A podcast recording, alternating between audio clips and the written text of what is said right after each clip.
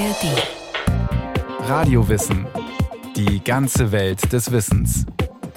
Ein Podcast von Bayern 2 in der ARD Audiothek. Korsika ist nicht Frankreich. Freiheit für Korsika. Solche Graffiti finden sich überall auf dieser traumschönen Insel im Mittelmeer. Seit Jahrhunderten ringen dort widerborstige Korsen um Eigenständigkeit. Welche Rolle spielen dabei eine eigene korsische Identität und Sprache? Und die alten korsischen Lieder, wiedererweckt durch Musikgruppen wie Alba.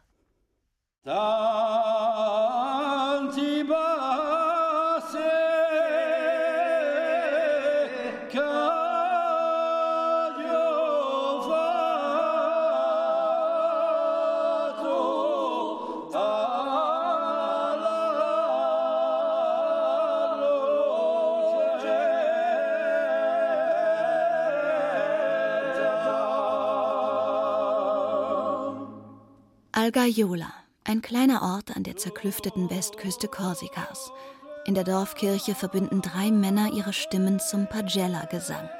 Sie sind die Wurzeln der korsischen Musik, diese klagend dramatischen mehrstimmigen Melodien. Wenn man sie hört, sieht man Korsikas schroffe Berge vor sich, die mehr als 50 Gipfel über 2000 Meter Höhe, die eiskalten, klaren Flüsse, die zu Tal stürzen, die stachelige Macchia, die das harte Leben der Schäfer im Inneren der Ile de Beauté jahrhundertelang bestimmte, der heute bei Touristen beliebten Insel der Schönheit. Denn Korsika ist schön, aber auch wild. Ein Gebirge im Meer, umkämpft seit Jahrtausenden, stets beherrscht von fremden Mächten, gegen die sich die Korsen immer gewehrt haben. All das klingt mit in diesem traditionellen polyphonen Gesang. Die UNESCO hat ihn darum 2009 zum immateriellen Erbe der Menschheit erklärt.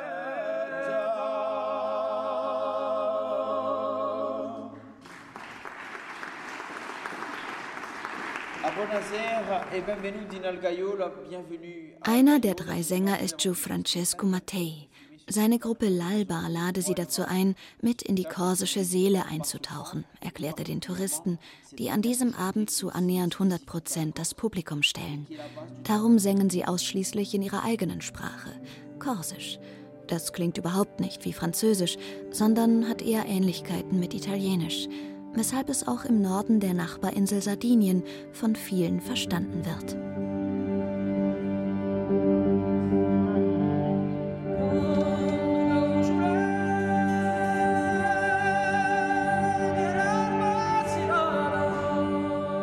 Korsika ist nach Sizilien, Sardinien und Zypern die viertgrößte Insel im Mittelmeer. Mit knapp 350.000 Einwohnern, in etwa so viele wie Island hat. Früher wurde in den Dörfern im Inselinneren viel gesungen, bei Festen, aber auch abends in den Familien.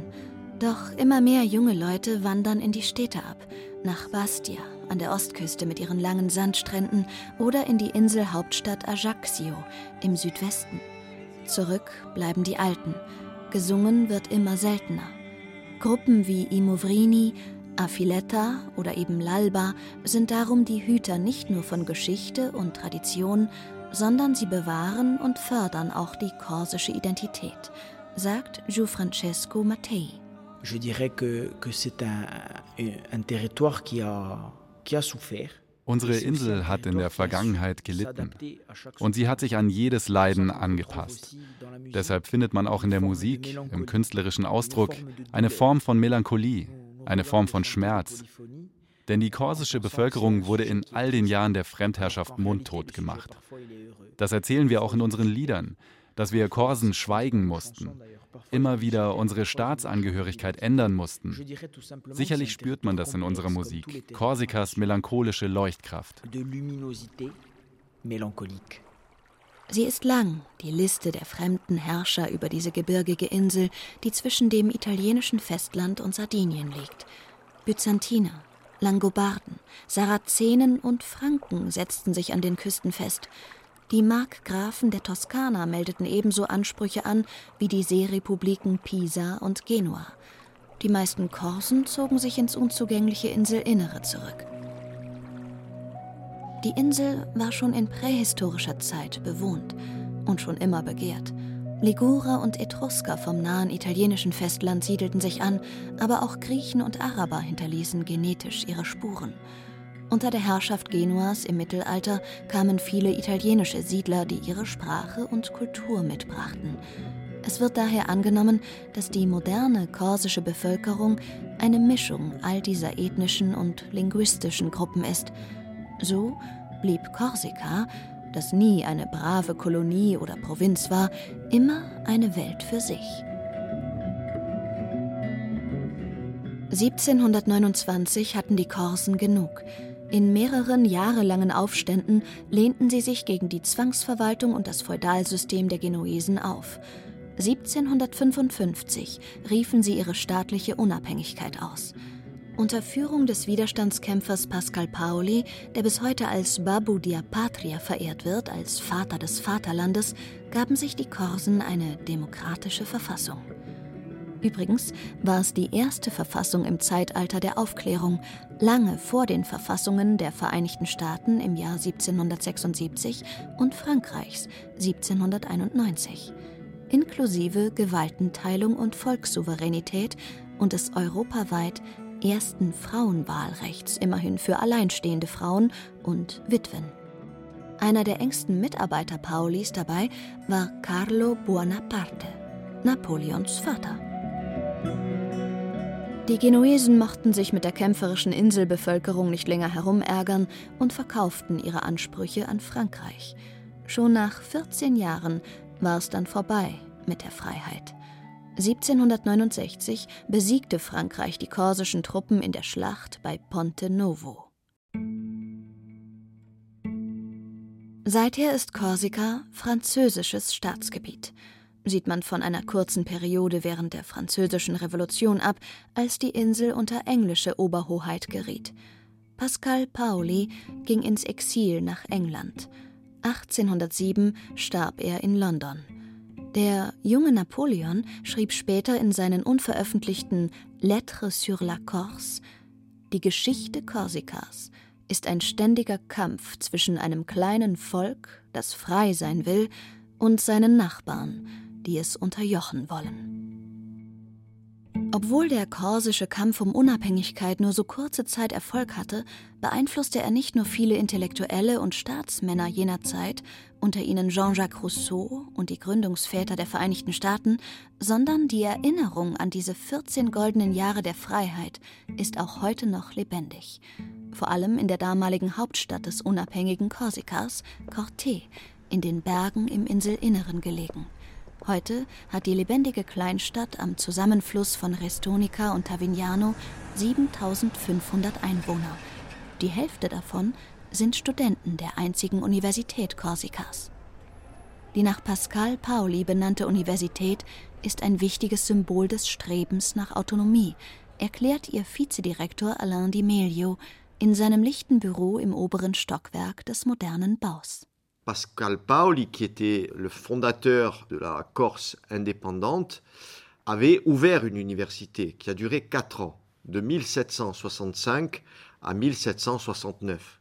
Denn Pascal Paoli hat hier in Corte nicht nur das unabhängige Korsika gegründet, sondern 1765 auch eine Universität, die bis zur Machtübernahme Frankreichs 1769 bestand. L'université ici, elle a été fermée pendant 212 ans. Korsikas Universität war 212 Jahre lang geschlossen und wurde 1981 wiedereröffnet. Und zwar unter Druck, aufgrund von Forderungen. Zu dem Zeitpunkt, als die Universität wiedereröffnet wurde, saßen 120 politische Gefangene in den französischen Gefängnissen. François Mitterrand hat sich dann des Problems angenommen, Wahlen zum ersten korsischen Regionalparlament zugelassen und die Universität wiedereröffnet. Das war erst möglich, nachdem die Sozialistische Partei unter François Mitterrand an die Regierung gekommen war. Von diesem Zeitpunkt an hat die Universität das Studium der korsischen Sprache wieder aufgenommen und korsischsprachige Lehrer für das Bildungssystem ausgebildet. Neben Französisch ist an der Universität Korsisch obligatorisches Nebenfach in sämtlichen Fächern.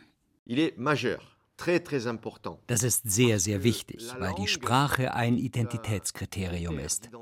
Aber sie ist keine geschlossene Identität, keine ethnische Identität, sondern eine offene Identität, eine kulturelle Identität. Weil sie über die Sprache transportiert werde und nicht über Abstammung, erklärt Di Meglio. Die Sprachforscher der Uni haben die jahrhundertelang nur mündlich überlieferte Grammatik des Korsischen verschriftlicht und eine verbindliche Rechtschreibung festgelegt. Die Wissenschaftler zogen kreuz und quer über die Insel, zeichneten die verschiedenen Dialekte auf und brachten ein Wörterverzeichnis des Korsischen heraus. La renaissance de la langue corse doit beaucoup à l'université. Mais l'université n'a pas permis seulement la renaissance de la langue corse. Il y a le politique, il y a le mouvement associatif, et donc tout ça est le fruit d'une grande revendication. Mais l'université y a contribué fortement. So habe die Uni einen wichtigen Beitrag für die Wiedergeburt der Sprache geleistet, sagt Di Meglio.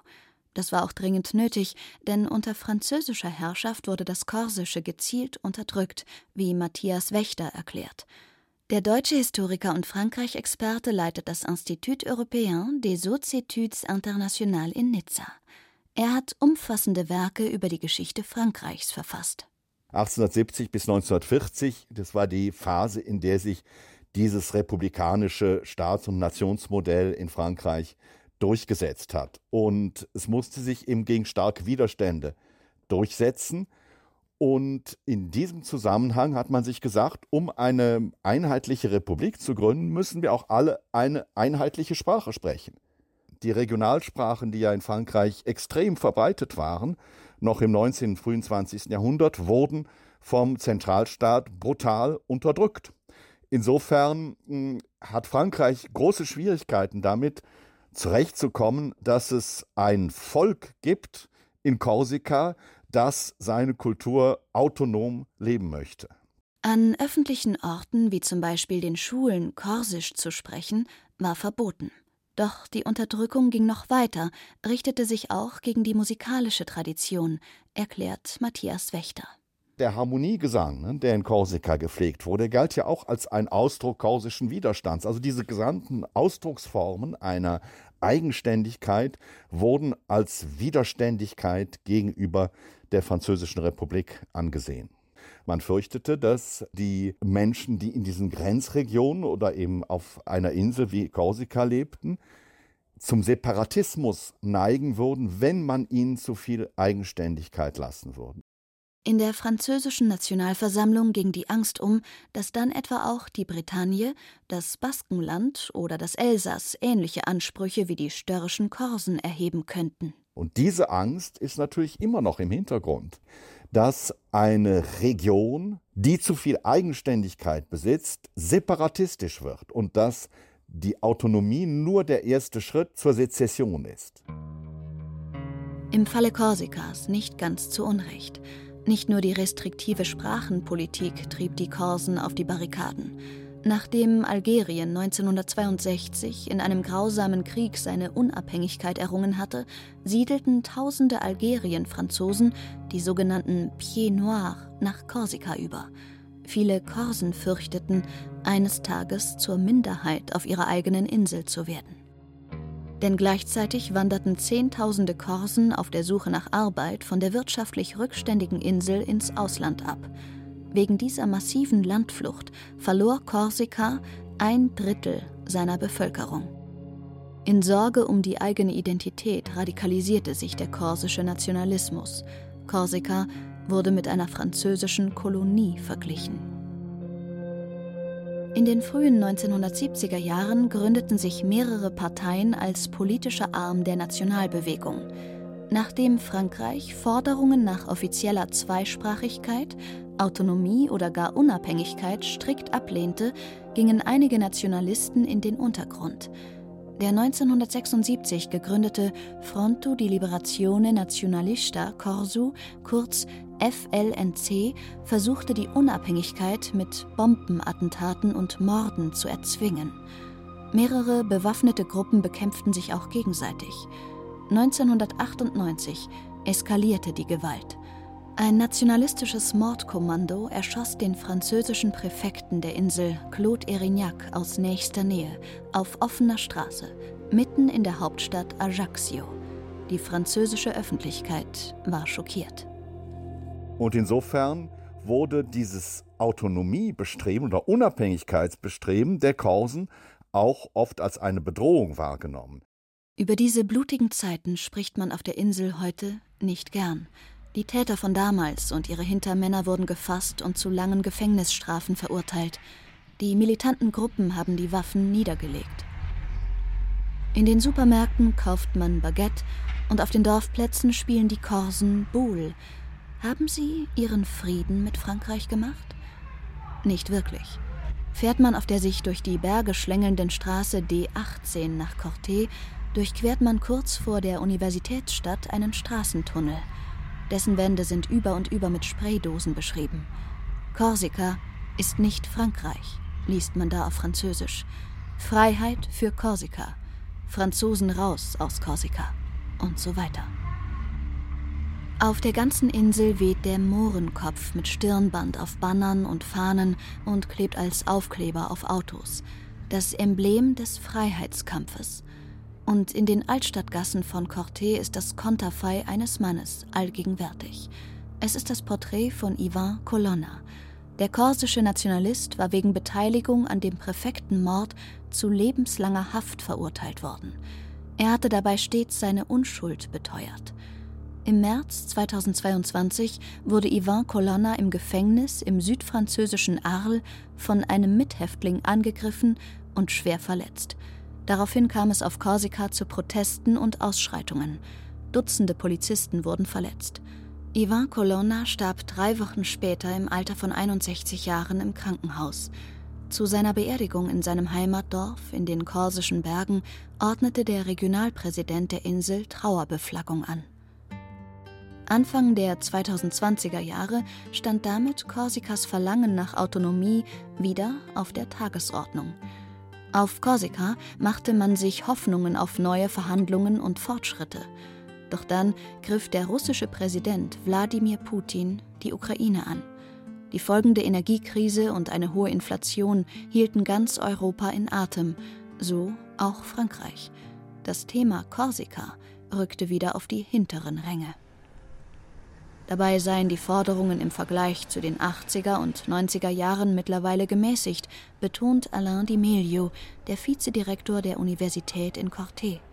Nur noch 10 Prozent der Korsen verlangten die Unabhängigkeit ihrer Insel von Frankreich, doch für die Autonomie seien 90 Prozent, er eingeschlossen. Je suis autonomiste, oui, oui, oui, oui, oui, oui, Je suis autonomiste dans la mesure où. Ich bin Autonomist. Ja, ja, ja, ja. Ich bin Autonomist, da ich ein Aktivist der korsischen Sprache bin. Ich fordere das Korsische als offizielle Sprache neben Französisch. Und ich bin für ein System, das mehr Vertrauen in Korsika setzt, das Korsika mehr Macht gibt, aber ohne die Armee oder die Polizei zu fordern oder sich aus dem System der Solidarität mit Europa und Frankreich zu lösen. Die deutschen Bundesländer, die sind ein Modell für uns. Deutschland ist viel besser dezentralisiert als Frankreich. Die Verfechter korsischer Freiheit haben ihre Ansichten auch deshalb abgemildert, weil sie den Gang in die Politik und durch die Institutionen angetreten haben. Autonomisten und Separatisten taten sich zusammen und errangen 2015 die Mehrheit im korsischen Regionalparlament. Doch Korsika müsse sich auch Europa und der Welt öffnen, fordert Di Meglio. Ebenso wie Frankreich, das zu sehr auf seinen einheitlichen Zentralstaat fixiert sei und Befugnisse nur zögerlich abgebe. Und ich glaube auf jeden Fall, dass das Prinzip der Autonomie heute ein notwendiges Prinzip ist, sogar weltweit. Wir werden aufgefordert, kurze Transportwege zu fördern, vor Ort zu konsumieren, um die CO2-Kosten des Großhandels zu vermeiden. Man verlangt von uns, die Verpackungen zu reduzieren. Man verlangt von uns mehr Ökologie. Man verlangt von uns, Energie zu sparen. All das, was in Europa und der Welt im Trend liegt, ist ein Prinzip, das in Richtung Autonomie geht. Auf dem Weg zu mehr Eigenständigkeit sei die korsische Sprache ein wichtiger Trittstein, betont Di Meglio. La langue est le critère premier majeur de le besoin d'identité qu'ont les Corses. Doch obwohl sie heute im öffentlichen Leben auch in der Literatur anerkannt sei, gebe es eine große Gefahr. Nur noch 10 bis 15 Prozent der Jugendlichen sprechen aktiv Korsisch und nur noch etwa die Hälfte verstehe die Regionalsprache. Denn in den Familien wird Korsisch zum ersten Mal seit Jahrhunderten nicht mehr an die nächste Generation weitergegeben. In den vergangenen 40 Jahren hat sich eine Art Paradoxon entwickelt. Die korsische Sprache ist sichtbarer und präsenter in der Politik und in den Medien. In der Bevölkerung geht sie jedoch zurück. Sie wird im Alltag weniger gesprochen.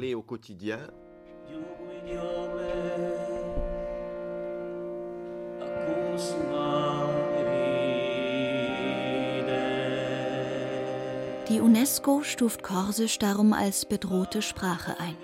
Diese Entwicklung müsse gestoppt werden, fordert Alain Di Meglio. Doch er ist guter Hoffnung. Auch wenn es immer weniger gesprochen wird, werde Korsisch immer häufiger an den Schulen gelehrt. Und dann sei da ja auch noch die Musik. Viele korsische Lieder sind in der Zeit der Unterdrückung verloren gegangen, doch erstaunlich viele haben auch überlebt. Dank der Überlieferung in den Familien, wie Giovan Francesco Mattei von L'Alba erzählt. Alle Mitglieder der Gruppe hätten von einer mündlichen Weitergabe profitiert. Fragt man ihn, ob er sich als Korse fühle oder als Franzose, antwortet der Musiker überraschend weltoffen. Je me sens bien sur Corse, bien entendu, évidemment. Ich fühle mich sehr wohl und gut verstanden in der korsischen Sprache, natürlich. Aber ich fühle mich auch sehr gut mit Französisch. Und ich empfinde mich in einer gewissen Weise auch ein bisschen deutsch und auch spanisch und auch italienisch. Ich fühle mich jedenfalls sehr wohl in meiner Rolle als Mittelmeeranrainer. Und das gilt auch für die anderen Musiker der Gruppe. Mattei erklärt, sie stünden mit einem Bein auf jedem Ufer des Mittelmeeres. Zwar bewahren sie die Tradition der korsischen Musik und hüten damit eine uralte kulturelle Tradition, doch sie wollen sie auch kreativ weiterentwickeln. Darum habe L'Alba sich auch anderen mediterranen Einflüssen geöffnet, sagt Giovan Francesco Mattei. Griechischen, nordafrikanischen, italienischen Musiktraditionen. En chantant langue corse, bien sûr. Wir versuchen eigentlich mit der korsischen Sprache, der korsischen Musik, eine neue Musik zu machen, die ihre Wurzeln aber nicht verleugnet. Wir versuchen ein Bindeglied zu schaffen zwischen allen Ufern des Mittelmeers. Aber natürlich ist der Ausgangspunkt immer noch die Art und Weise zu singen, die für Korsika spezifisch ist.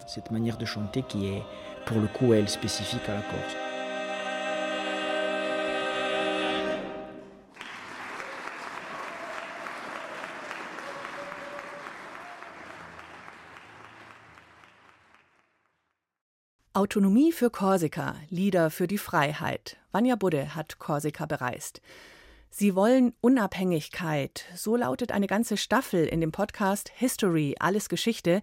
Da geht es einmal um die Kurden, aber auch um Katalonien und ganz allgemein um das Selbstbestimmungsrecht der Völker. Radio Wissen, alles Geschichte finden Sie in der ARD Audiothek und überall, wo es Podcasts gibt.